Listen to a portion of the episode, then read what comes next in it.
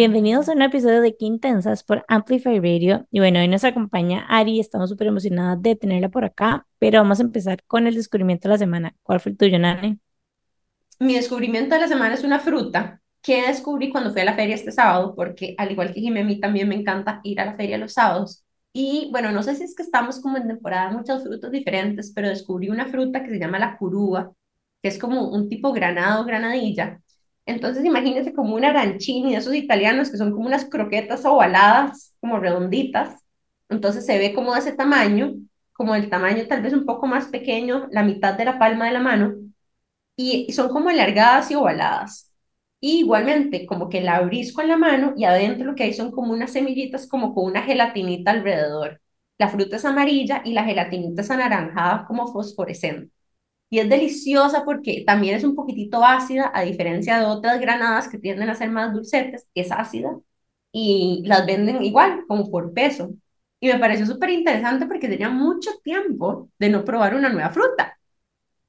Em, y bueno, me las dieron de probar, están deliciosas y no sé si saben, pero también es como época de un montón de otras frutas, así que si son fans de probar nuevas frutas, les invito a que vayan a la feria y pidan la curúa, que, bueno, no sé si la gente la hace en fruta o qué, pero es más como un snack.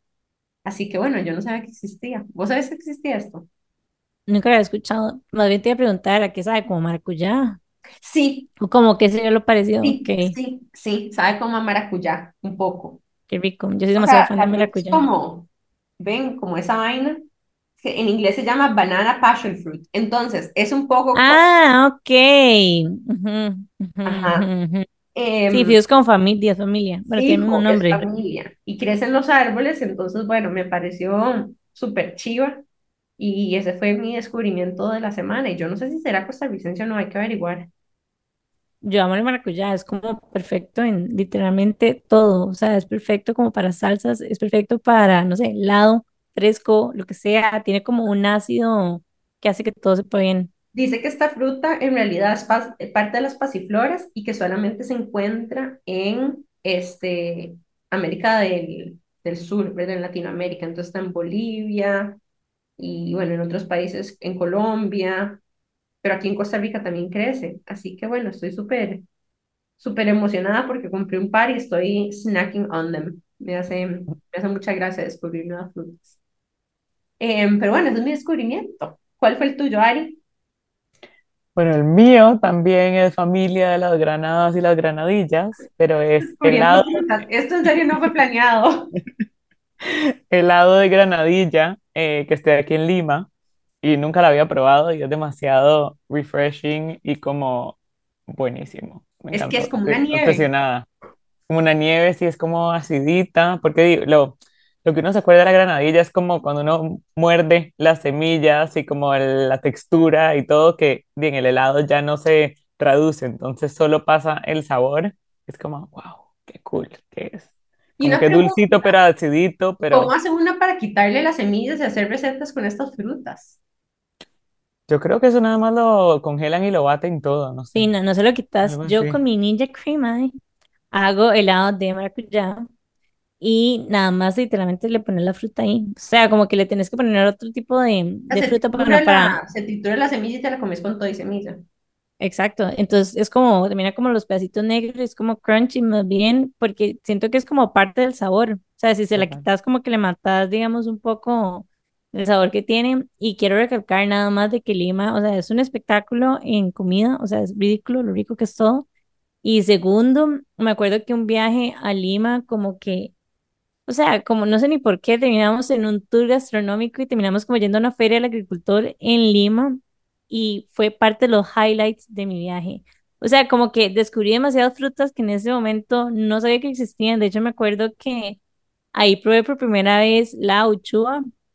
Eso fue hace muchos años y que en ese momento en Costa Rica yo, nunca en la vida lo había visto y fue como, ¿qué es esta delicia? Después había uno que era como un trípode anaranjado, super cute. Fue así de mis cosas favoritas de ese, de ese viaje, digamos, y fue súper random, fue ir a la feria del agricultor, pero había como tanta variedad de todo que, que lo amé. Una de las cosas, yo nunca he estado en Lima, pero me encanta de la comida peruana es que a veces tiene como esos toques asiáticos. Y es que, bueno, hay una migración importante como de japoneses en Perú, que yo no sé en qué momento se dio en la historia, entonces es como parte de la cocina. Eh, y me recuerda esto que estás diciendo, Ari, como un helado de mochi también, ¿verdad? Como esos helados súper frescos, deliciosos. Eh, así que bueno, me acaban de inspirar, te voy a comprar curúas para que me hagas helado, Jimmy. O sea, en serio, el Ninja Cream es lo máximo. O sea, como que en general me da un poco de pega comer como helado de afuera porque de como no tolero muy bien los lácteos, etcétera, y por lo general todos vienen como, no sé, muy cargados o así. Como que tener la crema es lo máximo porque literalmente es como, nada, le pongo banano como para darle como la textura del helado porque si lo necesita en lugar de tener que ponerle leche y le pones como cualquier otro tipo de fruta y sabe increíble. O sea, es que no ocupas ponerle absolutamente nada más, dura como 24 horas en nada más en la ref, inclusive hay cosas que se pueden comer menos tiempo, pero sí, ahí loco, recomiendo. Yo, sí, yo creo que ya yo les he hablado de, de esa máquina. Bueno, yo tengo una obsesión con Ninja, ¿verdad? Pongamos Tiene eso, toda la cocina llena en de la, marca Ninja. o sea, pero todo, pero ya, y me acabo de conseguir la Grill Eye, como que yo antes no consumía mucha carne, pero empezamos a hacer como lo de las dietas bajas en FODMAP con Pia, y me he dado cuenta que en realidad el pollo me cae súper bien, o sea, como que no me da para nada dolor de estómago, entonces como que estoy consumiendo más bien demasiado pollo, dejé de consumir muchas legumbres, y como que el pollo en el sartén me quedaba espantoso, porque como no sé cocinarlo, me conseguí esta maquinita y es como for dummies. O sea, no ocupas absolutamente nada. Aproveché como Prime Day y la compré y la estoy usando un montón también. Pero sí, tengo una fusión con Ninja. Y ese fue tu descubrimiento. No, mi descubrimiento es otro producto de Amazon. Pero este es para trabajo. O sea, no sé si han notado, si son como content creators o lo que sea, pero como que cada vez como que cuesta un poco más enganchar, digamos, en redes sociales, tal vez que cuando empezamos por diferentes tipos de motivos, no sé, el algoritmo, cada vez hay más personas en redes también con sus negocios, etcétera. Entonces, como que ya no, o por lo menos yo lo siento así, como que ya no es, no es suficiente solamente con fotos, que en algún momento lo re que te fue, sino como que hay que estar haciendo muchos videos también. Y encontré en TikTok, as always, como una chica que hablaba de un trípode que al mismo tiempo era como un tipo selfie stick, o sea, como todo en uno, pero literalmente es como súper pequeñito y llega y se estira como a la altura de un ser humano, entonces puedes ponerlo ahí, viene como con un control remoto también para que se tomen las, las fotos, o sea, me pareció espectacular y cuesta 30 dólares en Amazon. Así que ese es mi descubrimiento de la semana. Ya viene en ¿Cómo se camino. llama? Se llama, ya les digo cómo se llama. Se llama Turn Off Cell Phone Selfie Stick eh, Tripod Smartphone Stand All in One, básicamente. O sea, después se los pongo más fácil en Instagram, pero es como, tiene literalmente de todo. O sea, es como mini trípode para poner en el escritorio, mini trípode para poner en el piso, selfie stick, y en serio es como de ese tamaño. Tú lo puedes andar como en la cartera y se convierte en esta cosa gigantesca y puedes tomar las fotos en, en remoto. Ah, qué Entonces me chido. pareció como una super herramienta para, para crear contenido y me costó 30 dólares. Sí, pasanos el dato de fijo, porque hay demasiados out there y uno ya nunca sabe cuál funciona y cuál no. Sí. De hecho, a mí me Total. trípode. Y tiene, bueno, tiene 8.545 reviews y tiene un 4.7. Es básicamente el Amazon Choice y mentira, cuesta 24 dólares, ni siquiera 30. Wow. Jimé, sabes que hablando de contenido, el otro día tuve una actividad en el trabajo con diferentes personas que son creadoras de contenido y me pasaron un tip muy interesante. Y es que, em, a diferencia de los posts en el feed estáticos, cuando vos haces un carrusel, lo muestran dos veces en el feed. A diferencia de un post que es, digamos, estático. Entonces, si vos haces una foto, generalmente a las personas les sale una vez en las recomendaciones del feed, pero si haces un carrusel, salen dos veces.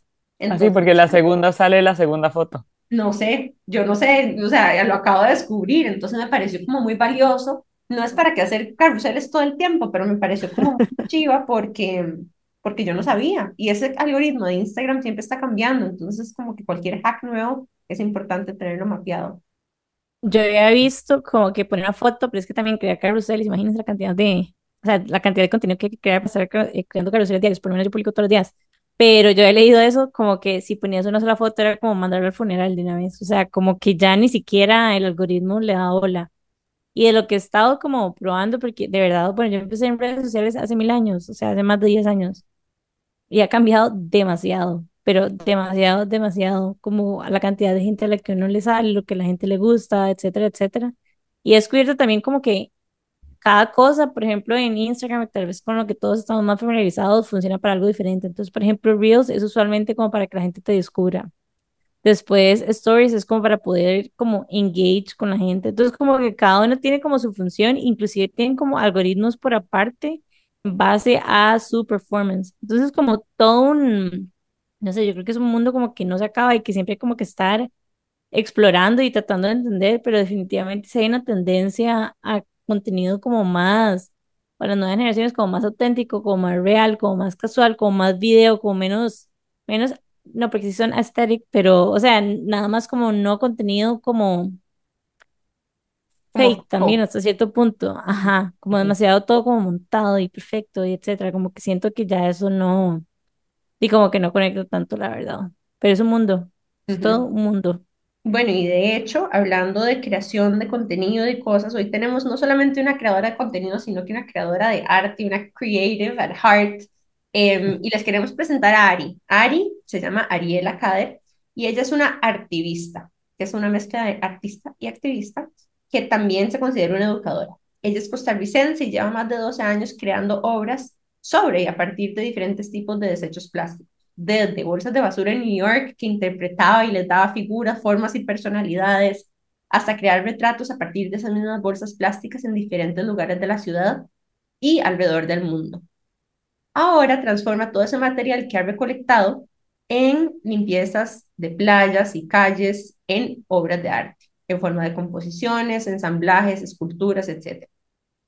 Una de las cosas chivas es que parte fundamental de su práctica y trayectoria ha sido unos workshops que se llaman Trash to Art, em, que básicamente es como un taller que ella ha impartido en diferentes comunidades alrededor del mundo, a donde limpian el espacio y el entorno y todo ese material que recolectan le dan una nueva vida, lejos de los basureros, de las calles, de los mares y de los océanos, al transformarlos en objetos útiles o bien obras de arte.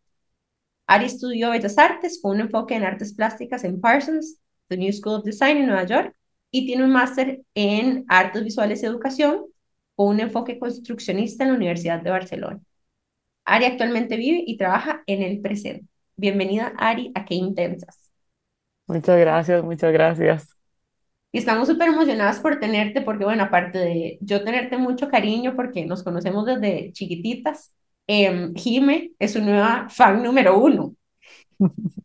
Es lo máximo. Yo hice unas sesiones con Ari de pintura como, no sé, no sé, era como terapia en realidad. O sea, sí, efectivamente era como explorar materiales y técnicas y etcétera, pero también se sintieron como muy terapéuticas, como que mucho autoconocimiento y mucho todo. Entonces siento como que sos una persona que es lindo tener alrededor y que vas a compartir mucho conocimiento en este episodio. Así que, verdad, les recomiendo quedarse para que escuchen un poco más de la historia de Ari. Nos vamos a ir rápidamente nada más a un corte comercial y ya casi estamos de regreso con la historia de Ari Kader aquí en Qué Intensas por Amplify Radio. Qué intensidad. Estamos de regreso con más de Qué Intensas por Amplify Radio y bueno, hoy nos acompaña Ari. Yo quería preguntarte un poco por tu historia, o sea, toda tu vida fuiste artística, ¿de dónde nació esto? ¿Cuál ha sido tu inspiración? Contanos un poco más. Bueno, yo creo que, y siempre digo que mi restaurante favorito no era necesariamente el que tenía buena comida, sino los que tenían crayolas o actividades para, para hacer mientras uno esperaba, y si no, me inventaba algo. Eh, entonces sí, o sea, como que en el- los cumples me daban regalos y yo me quedaba como con la caja y era como, pero abrí la caja, mira lo que hay adentro. Y yo no sé, improvisando, armando una casita con las cajas de, las, de los regalos. Entonces, más allá de creativa, yo creo que siempre fui muy de mucha imaginación, eh, muy recursiva también eh, y muy yo, en verdad. Totalmente cierto. De hecho, bueno, Ari y yo nos conocemos desde hace, ¿cuántos años serán? Yo tenía como cuatro años. Vos seguro Yo, tenías como tres. yo entré, sí, yo entré a los tres años a bailar. Y Ari y yo bailamos por muchos años juntas. Y verás qué interesante porque yo sí siento que muchas de las cosas que aprendimos como bailarinas innegablemente me han dado a mí recursos y estrategias para eh, perform, exponerme en público, ¿verdad? Porque una de las cosas que más hacíamos, aparte de entrenar mucho y bailar mucho y expresarnos mucho, era también salir al escenario. Y salir al escenario no es cosa sencilla, porque obviamente cuando salís al escenario estás vulnerable porque puedes equivocarte, te pones nerviosa, tenés que improvisar, ¿verdad? Tratar de gestionar la presencia en público y que tener el spotlight encima, al final de cuentas, te enseña también como a, es como una forma de actuación, ¿verdad? Porque estás en un personaje, estás, no sé, interpretando, no sé, alguna película de Disney en el escenario, o, ¿verdad? Alguna cosa así, o alguna obra de teatro de Broadway, y, y te enseña, ¿verdad? A exponerte y hacer una serie de cosas que yo creo que hoy incluso son parte de las herramientas que a mí, como que yo vuelvo y me conecto a eso cuando estoy creando un episodio de radio o estoy haciendo una presentación corporativa o incluso salir a hacer un TEDx como lo hice con Jimmy, ¿verdad? Eh, y me da curiosidad, ¿verdad? ¿Qué tipo de herramientas o cuáles fueron aquellas cosas que vos tuviste en tu crianza o en tu crecimiento joven que te han motivado a ser un artista que ¿verdad? expone su arte y, se pone vulnerable a que la gente también lo vea y, y opine? Bueno, a mí nada más un, un poquito de contexto eh, con esto de también ser muy yo y llevarlo al, al baile.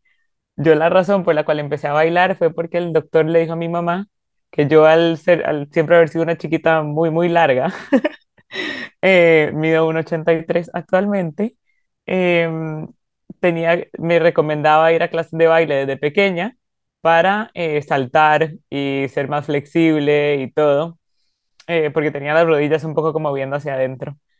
Y entonces, obviamente, esto no me enteré hasta muy adelante en mi vida. Para mí nada más era como bailar, ok, bailar. Y después me enteré que también tuvo que negociar porque en aquel entonces en la academia no aceptaban a niñas de mi edad, sino que mayores. Entonces, todo un tema.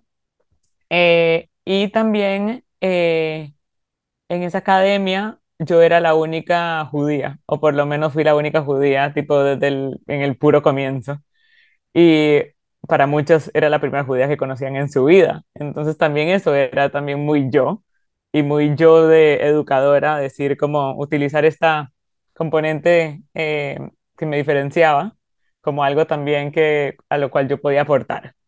Entonces yo, por ejemplo, les enseñaba a mis compañeras sobre las fiestas judías, a escribir su nombre en hebreo y practicaban y todo, entonces las mantenía entretenidas también en el, eh, cuando nos tocaba ensayar y no estábamos en el escenario. Y una de las cosas que Ari también como que me llama mucho la atención y que estábamos hablando un poco antes del episodio es que siempre ha sido como un poco standout, ¿verdad? Sos muy alta, sos rubia, pelirroja, tenés los ojos claros, sos muy outspoken, sos muy creativa y muy auténtica.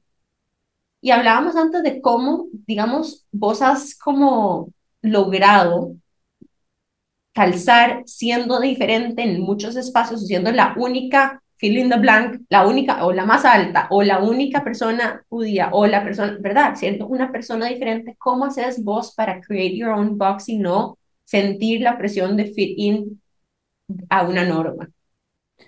Yo creo que la verdad como que constantemente me encuentro con analógicamente hablando, como que estoy enfrente de un montón de cajas y veo que lo que estoy buscando no cabría o no estaría en ninguna de las que tengo enfrente. Entonces me la tengo que inventar o tengo que aceptar que nada más a veces no vienen todo en cajitas con etiquetas o a veces la etiqueta no me sirve o a veces la definición que tiene la sociedad sobre esa etiqueta tampoco me sirve. Entonces, sí, yo creo que con, incluso con mis obras de arte, o sea, yo hago ensamblajes escultóricos a partir de desechos plásticos y hago composiciones eh, en dos dimensiones, digamos, de desechos plásticos, y eso no es ni pintura, pero tampoco es verdaderamente escultura, y cuando documento a través de fotografías estos ensamblajes escultóricos, tampoco me hace fotógrafa, porque yo utilizo la fotografía solo como otra técnica. Entonces es como que loco como en el momento en el que estamos hoy en día, en la historia del arte y el mundo del arte y todo, y seguimos metiéndonos en estas casitas. Entonces, ¿soy yo la que estoy mal o es la sociedad la que, a ver, gente, pongámonos un poco, un poco al día y, o sea, despedacemos las cajitas y nada más vivamos todos juntos y todo mezclado y que cada quien encuentre lo que, lo que le sirve y lo que le, le haga sentido. Ari, yo quería preguntarte como por tus role models, como que a veces, no sé si conectas con esto, pero como, y si conectan en general con esto, como que hay ciertas cosas que uno tal vez no se imagina que pueda pasar o que pueda hacer o que pueda, etcétera, etcétera, fill in the blank, hasta que llegan como ciertas personas a nuestra vida que nos enseñan como, ah, mira, es que puedes vivir de esto o puedes hacer tal cosa. O llegan y nos dicen o nos enseñan a través de sus acciones como y que en realidad somos skilled en cierto tipo de cosas. Entonces quería preguntarte también como por estas personas en tu vida y el rol que, que jugaron en convertirte en la, en la que sos vos hoy. Bueno, yo creo que también eso fue todo un trayecto, o sea, en el cole, eh, viniendo de un cole judío en Costa Rica, o sea, era bastante nicho, eh, y yo era la más creativa o la más artística, entonces siempre con los profes, yo tenía que hacer los boletines, y yo básicamente yo todo el cole pasé haciendo manualidades, digamos. Eh, y me la pasé súper bien porque en verdad esa era la forma en la que yo aprendía, que también es otra cosa que, que he aceptado, de hecho, las paces y hoy en día lo, eh, ¿cómo se llama? Lo aplaudo mucho como educadora cuando veo, cuando me veo a mí en mis, en mis alumnos. Em, y después en el, fui a la universidad en Nueva York y fue pa, un bombazo, un reality check en verdad, porque todos venían de art schools donde de la nada así hacían un, eh, como si fuera una foto en blanco y negro, pero dibujada, y yo mis dibujitos bastante caricaturescos, o sea, como que y un profesor una vez se dio cuenta que yo no ponía mis dibujos en Critique porque yo, qué huevado, allá yo era tipo la próxima Picasso y acá soy tipo, ¿quién aceptó a esta chiquita venir a la universidad? Y entonces dije, di, no, para que me den así de feo, mejor nada más no pongo mis, mis dibujos. Y el profesor se dio cuenta y me pidió que me dejara, que me quedara después. Y entonces me dice, ¿por qué no está poniendo sus dibujos? No crea que no me estoy dando cuenta. Y yo dije, es que mis dibujos están todos eh, caricaturescos y nada que ver, o sea, parece otra exposición. Y me dice, ve, a mí me encanta su estilo, es caricaturesco, nada más own it, tipo, hazlo tuyo, adueñate de eso y corre con eso, o sea, para adelante. Entonces yo, ah, se puede eso. Y eso fue como, wow, o sea, tipo, en la academia me están diciendo que mi forma de ver el mundo y plasmarlo para darle esta permanencia más allá de la realidad es válida. Entonces yo, ok, tipo, ese fue el primero como, ok, tipo, no sé, green flag y seguimos. Em, y después también eh, fui a una retrospectiva en el Met en, en, Nueva York de un artista que se llama John Baldassari, que también fue eh, educador y muchas de sus obras de arte se relacionaban con la educación, pero lo que más me gustó fue eh, que el, este artista exploró absolutamente todos los medios. Yo estaba acostumbrada como que para ser artista famoso había que, no sé, un Mondrian, todos saben cómo se ve un Mondrian con los cuadritos de colores primarios, o un Van Gogh con los pincelazos, o sea, como que cada uno tenía su cosa que lo volvía el Picasso, ¿verdad? Con las proporciones y las perspectivas distorsionadas. Y este artista exploró un montón de técnicas diferentes, diferentes medios, y fue famoso y tenía una retrospectiva demasiado chiva. Entonces yo como, si él puede, yo puedo. Entonces eran como todas estas cosas en verdad que, que sí, que me acompañaron en el camino y me acompañan hasta hoy en día, tanto para mí como para la hora de ser, de ser educadora em, de arte o en general, no ser tan dura con mis alumnos. Y es que algo que decís como que, o sea, quiero profundizar en, y es como en esto de que no querías como poner tus piezas en este website, asumo que era, y es la vulnerabilidad que hay detrás de, porque literalmente cuando estás creando, literalmente te estás exponiendo a que todo el mundo diga algo. Y habiendo pasado como por las sesiones con vos, como que inclusive me puse a pensar demasiado en como que uno sea demasiado duro y como que cree que tiene que hacer, o sea, uno me, me refiero a una persona X que nada más está como empezando a pintar como que hay demasiado juicio en general y como etiquetas alrededor del arte, me explico, como que siento que hay mucha gente que lo disfruta, pero que le tiene miedo por lo que va a decir la gente. Entonces como que inclusive deja de hacerlo y yo me pongo ahí, digamos, es como que no, y había ahí como que siempre me, me push, pero era como, no, es que todo tiene que tener miedo, es que no, y es como, ¿para qué? O sea, no necesariamente. Sí, lo más, con esto que estás diciendo, lo más loco de todo, y aplica para el arte, aplica para cualquier cosa, es que a la gente verdaderamente no le importa. O sea, el más más duro en todo esto es uno mismo. Entonces es como, o sea, uno es el que más se boicotea, uno es el que más se critica, uno es el que más se para de estar verdaderamente, se para y se separa de estar verdaderamente donde quiere estar.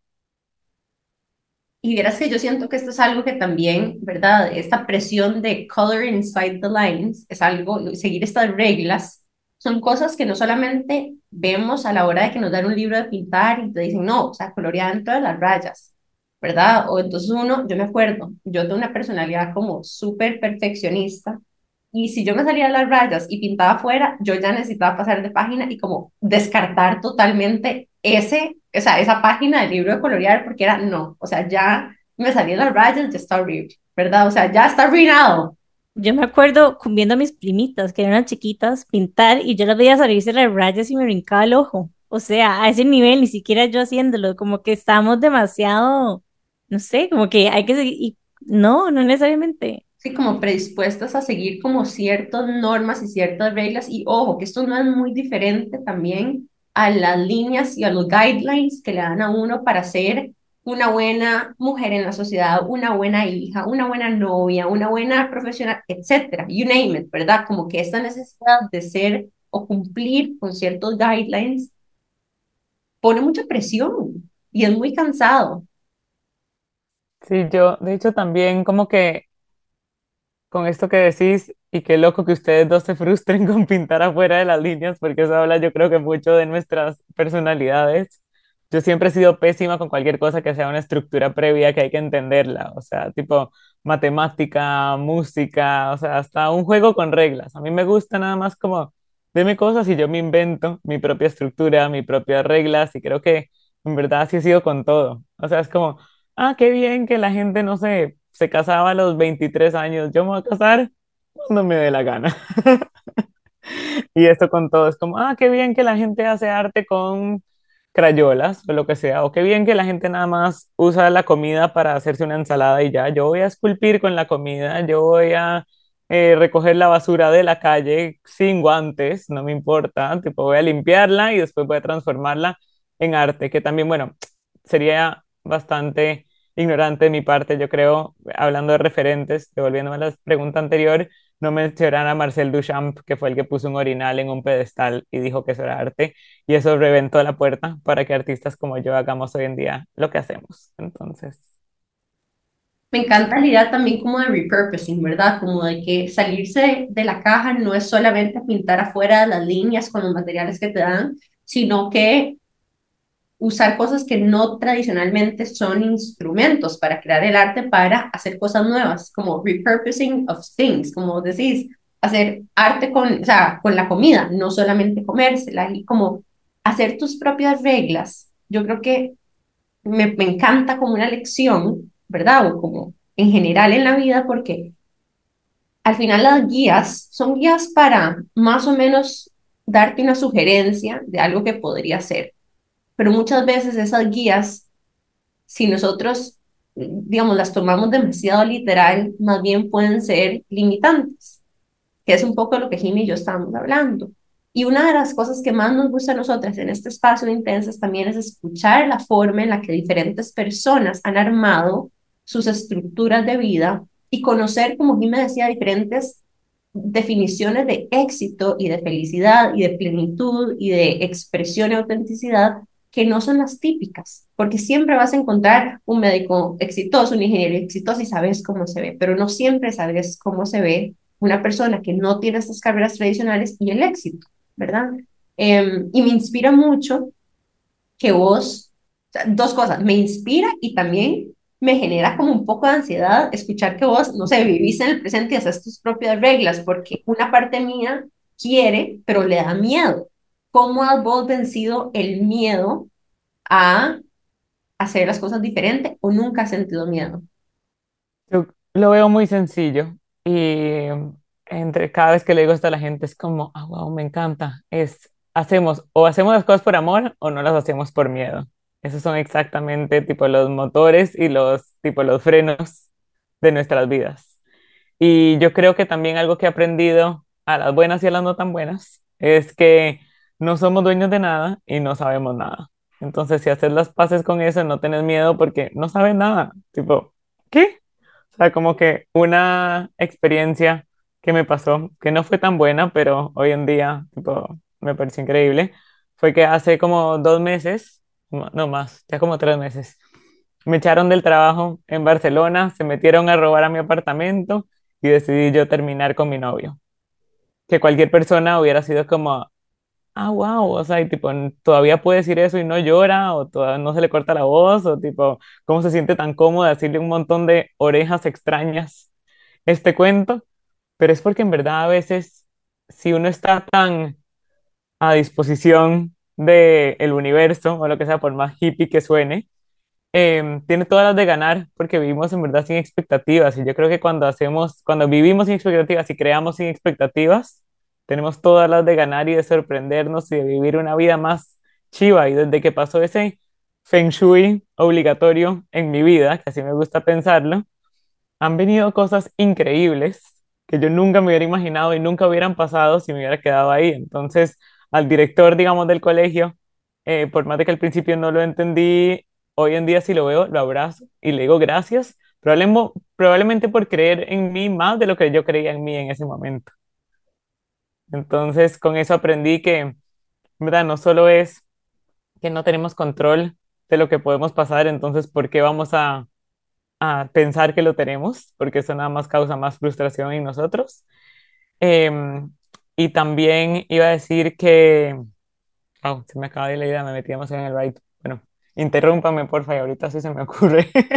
Pero está súper lindo lo que estás diciendo porque es como, al final de cuentas, o sea, pensándolo es como, en serio tenemos como demasiado apego en la vida. O sea, como apego, como que queremos que todo al final salga exacto y, al final de cuentas es más bien como es vos en el camino que uno va como descubriendo la manera en que vas como navegando el presente y tomando decisiones ahí. Como que yo cuando te escucho, Ari, siempre siento como, no sé, como una, no sé, como una sabiduría también. Es como, como que siento que sos una persona rebelde, pero que en lugar de conectar con la sombra, tal vez de la rebeldía, que es como tal vez los que no quiero ferir y quiero ser diferente y no soy igual a todo el mundo, como que más bien conectas como con la luz. O sea, como una rebeldía de vos, crear tu propio camino, pero que al mismo tiempo como que, como que todo siga girando y funcionando, ¿sabes?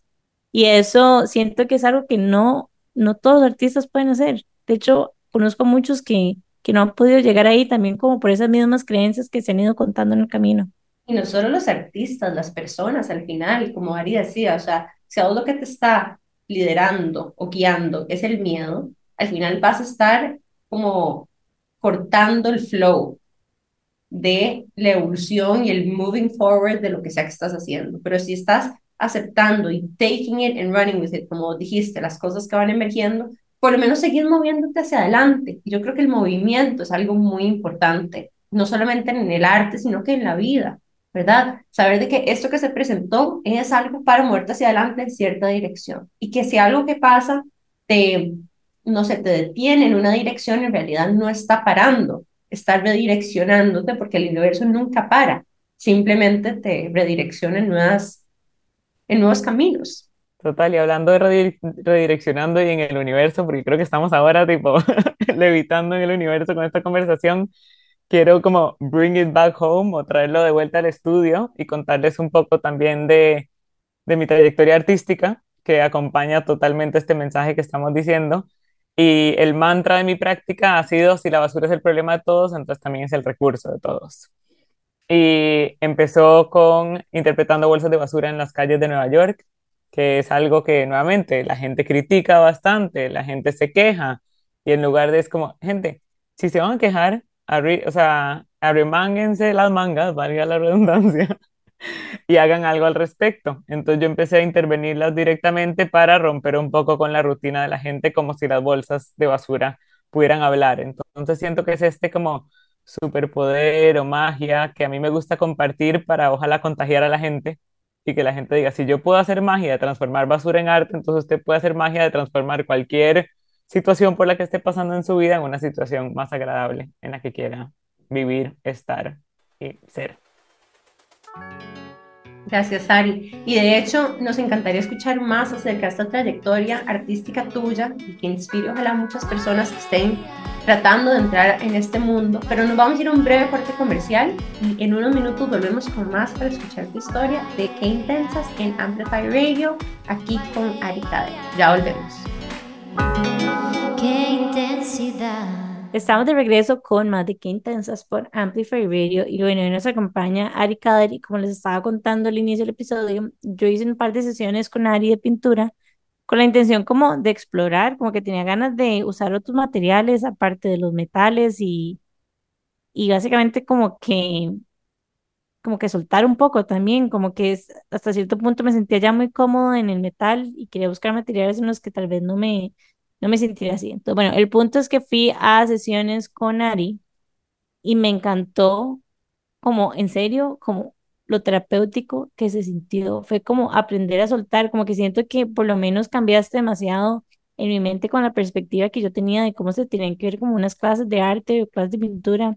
Como que me imaginaba que todo tenía que ser demasiado rígido y como que me iban a enseñar como, no sé, a pintar con ciertas formas, patrones, etcétera que iba a gastar miles de dólares en las pinturas especiales de acrílicos con yo no sé qué, después en los óleos y las acuarelas y yo no sé qué, pero con vos todo se sintió como demasiado experimental y fue como, está bien que, que, que salga como tenga que salir, no tiene que verse de X o Y manera, puedes ir al rey a comprar como los insumos para probar, puedes usar, me acuerdo que una de las técnicas que me enseñaste era como el cartoncito como del papel higiénico reutilizado y era como, o sea, algo que todo mundo tiene y como el resultado es demasiado chido.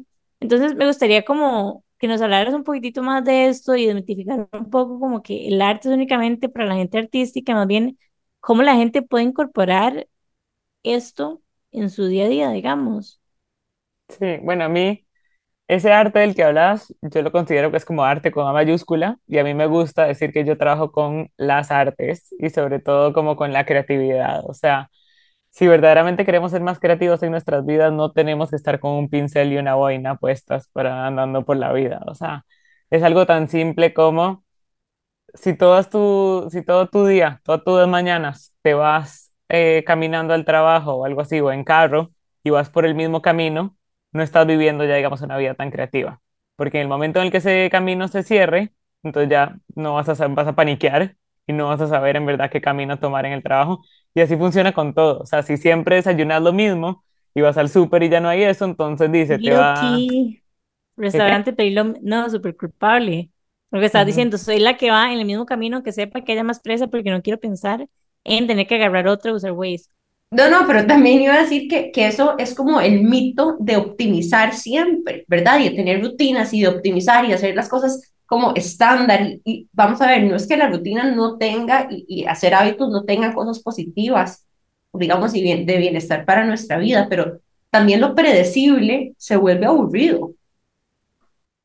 Sí, o sea, para mí incluso puede ser que te guste una ensalada con los mismos ingredientes, pero no siempre tiene que ser en cuadritos, por ejemplo. O sea, ¿por qué no haces cortar las zanahorias en forma de corazón mañana cuando te hagas la ensalada o algo así? O sea, hacete un arco iris comestible o una escultura comestible donde la lechuga es la cabeza y los cherry tomatoes son los ojitos y, y ahí vas. Ya no les voy a decir la, mi receta de cómo hacer una eh, señora ensalada comestible.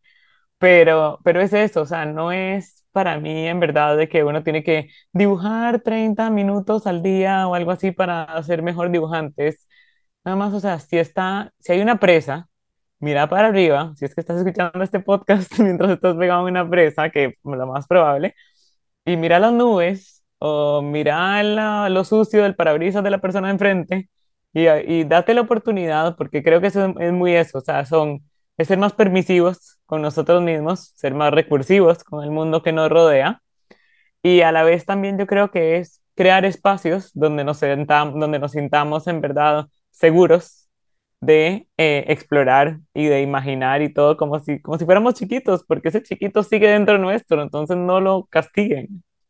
Sí, como darse la oportunidad de doing things differently o doing the same things differently ya es incorporar creatividad a nuestra vida. Inclusive como ser niños, o sea, como dejar de, como, como decía Nani, como tratar de que, dejar de tratar de que todo sea como optimizado. y perfecto y rápido, sino nada más como los chiquitos, cuando uno los ve literalmente como que juegan porque juegan y les gusta más el papel que el regalo per se, es como, o sea, son todo un mundo. Como mi gato, que le compró mil juguetes y se rehúsa a usar los juguetes o las cajas. Es mi nuevo spirit animal. A mí, por ejemplo, un otro tip también que les puedo dar para vivir, digamos, una vida más, más creativa, más divertida, es la próxima vez que vean cosas que frecuentan, cierren los ojos o tomen distancia y acérquense otra vez como si fuera la primera vez que lo están viendo y vean a ver qué hacen con eso. O sea, una caja de cereal no es solo para contener el cereal, una caja de cereal también es un material esperando a que uno lo use y lo transforme en algo que tal vez sea de su utilidad o sea de su diversión y si es de su diversión es de su utilidad también. Em, entonces creo que esos son un unos pequeños tips que les puedo dar para presas, casa y demás. Me encanta como darse la oportunidad de maravillarse de las cosas que ya tomás por sentado, ¿verdad? Como las formas de las cosas que te rodean. La forma de un basurero, la forma de, no sé, el- la salvia que usas para sahumar tu casa, de la candela, de cualquier tipo de decoración, cómo la puedes usar distinta o cómo, o sea, me encantó eso que dijiste, como si lo viera por primera vez, ¿qué cosas admiraría de esto? ¿verdad? La ingeniosidad de su diseño, los colores.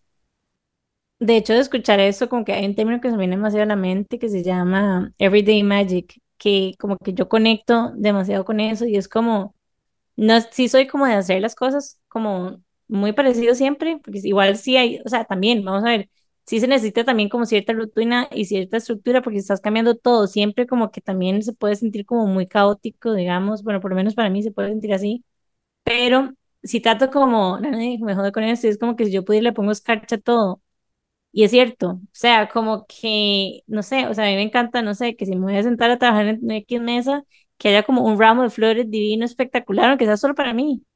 O que si me voy a llegar y me voy a comprar un lápiz, que no sea un lápiz X, sino que tenga un lápiz que tenga con tal magia o tal color, o que tenga, o sea, básicamente como buscar esos momentos diarios y tratar de sacarlos como sea y como de lo cotidiano y hacerlos como algo lindo, o sea, algo como especial, porque también siento que nos hace sentir especiales, no sé, inclusive es como, no sé, una noche y llegar y hacerte una mascarilla y poner, hacerte como un golden milk y llegar y le pones como sprinkles de cinnamon, como de una manera cute. Me explico, como que ese tipo de detalles como es también un poco de, como de self-care y hace que el día a día se vea completamente diferente. De hecho, una de las cosas que estoy pensando así como que me está surgiendo ahorita es la posibilidad también de explorar con de expresión, ¿verdad? Eh, a través de la ropa, como que siempre nos vestimos a veces como con cosas que tienen que, no sé, match el color o no, este no es necesariamente mi caso, pero yo me he visto mucho como de colores block, como blanco y negro y de repente cuando le meto algo de color, mucha gente me dice, ay, me encanta tú collar o me encantan tus aretes y de repente la gente empieza a notar incluso cuando uno utiliza la forma de vestirse como una forma de expresión que la energía de uno cambia, ¿verdad? Total. Yo Entonces, digo que yo me, yo me disfrazo todas las mañanas. Yo Total. como, De hecho, bueno, yo les he estado contando un poco como de este journey, he estado como sanando demasiado con mi energía femenina y como he estado como un inner healing ahí muy intenso ahí con todas las terapias que se puedan imaginar.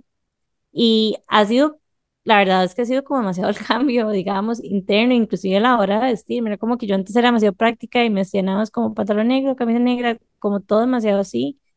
Y bueno, en resumen, como que hice varias terapias ahí y me terminé dando cuenta de que tenía como cierto rechazo ciertos colores y ciertas formas porque las asociaba a, a género femenino, que inconscientemente estaba asociando a algo que era como, por lo menos visto por la sociedad, o no tan, no tan bien recibido, digamos, tal vez como el género masculino. Entonces, como que cuando me di cuenta, y esto fue después nuevamente hacer un millón de terapias, era como que no estaba usando el color, que no estaba usando como cosas que fueran como flores, o sea, como formas tipo florales, porque no quería que la gente me viera débil, porque yo sentía que tenía que ser demasiado girl boss y que tenía que ir a conquistar el mundo. Entonces, como que me estaba privando de demasiadas cosas y he bajado como la manera en la que he ido cambiando por dentro, pero también como por fuera, como me he ido sintiendo también como más, como más en paz, como ya dejando de tener la necesidad de, de decir al mundo que soy una girl boss. Es como no importa lo que ustedes crean. O sea, es como nada más me quiero sentir como me quiero sentir y ya.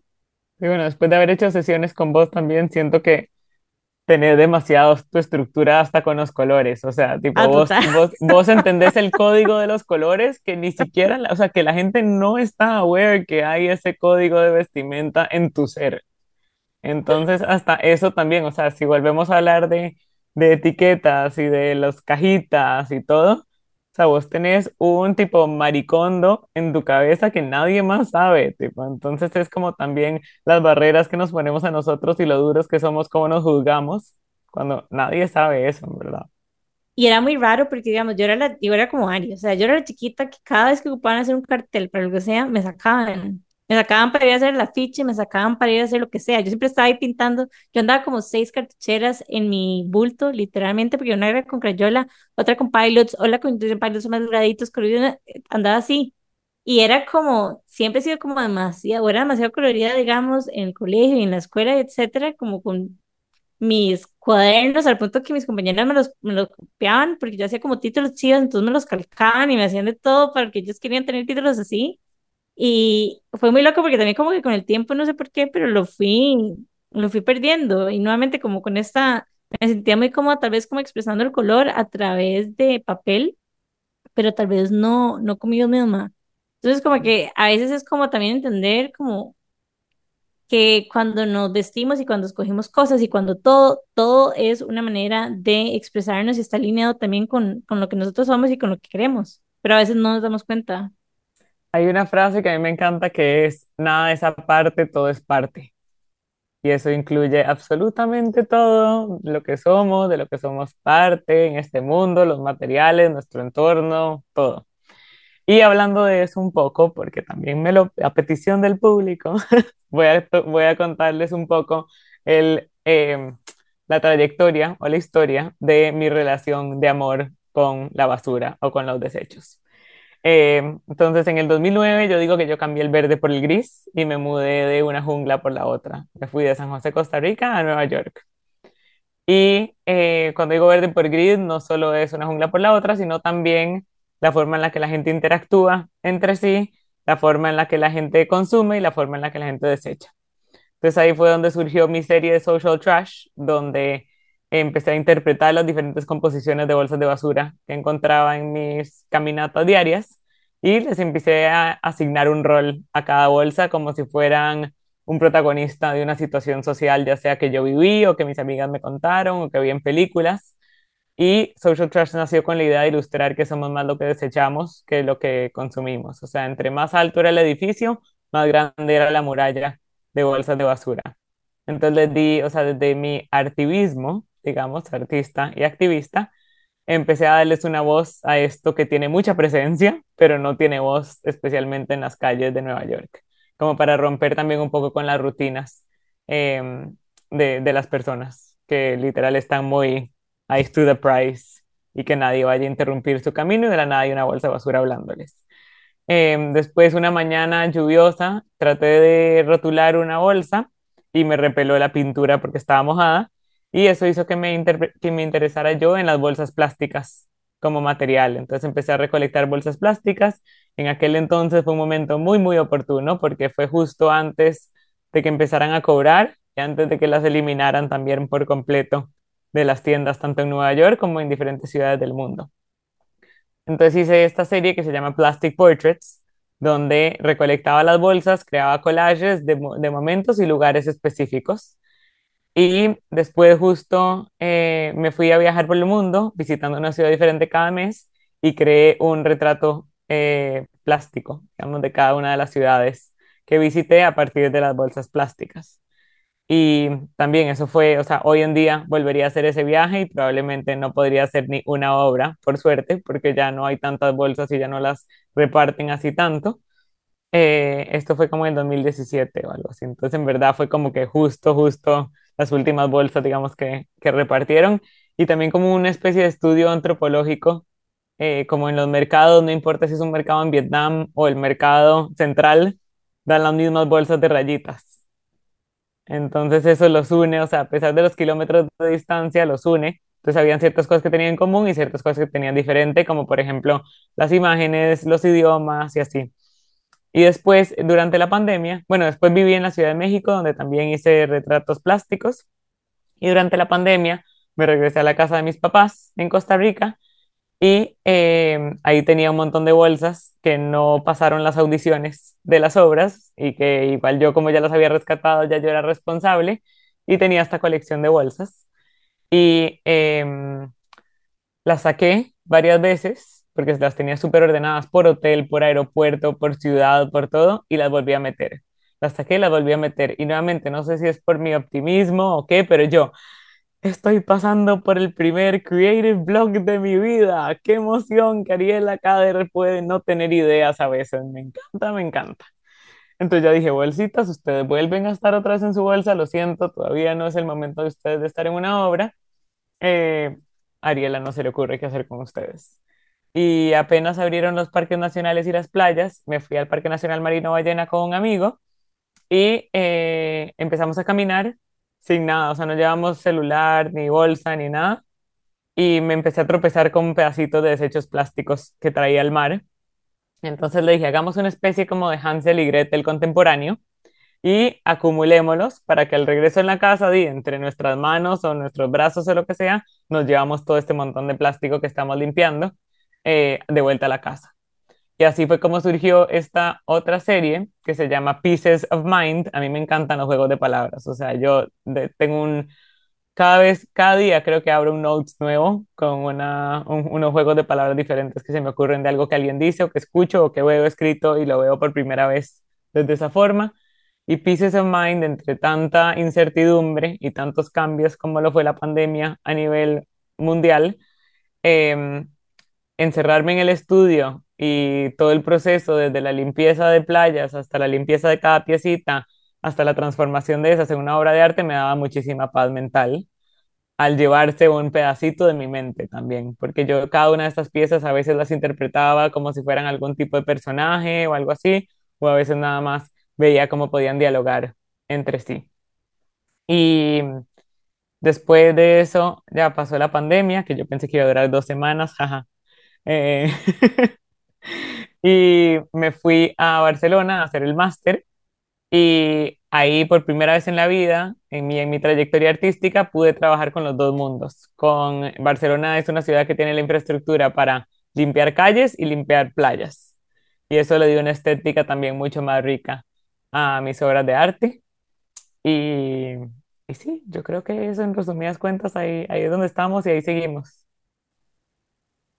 Gracias, Sari, por contarnos esta parte de tu historia también y, para, y por habernos dejado entrar un ratito en tu mente y en tu imaginación, porque definitivamente, pues algo con una lección muy importante de que la creatividad no solamente, ¿verdad?, significa tener un output creativo en un formato plano, bidimensional o tridimensional, sino que también ser artístico, ser creativo se puede incorporar como algo en el día a día. Y de hecho, así un fun es que la creatividad y las nuevas formas de usar las cosas de siempre también crean nuevas conexiones neuronales. Inevitablemente eso va a hacer que vos poco a poco empeces a ver las cosas con un lente diferente, a ver el mundo de otra forma.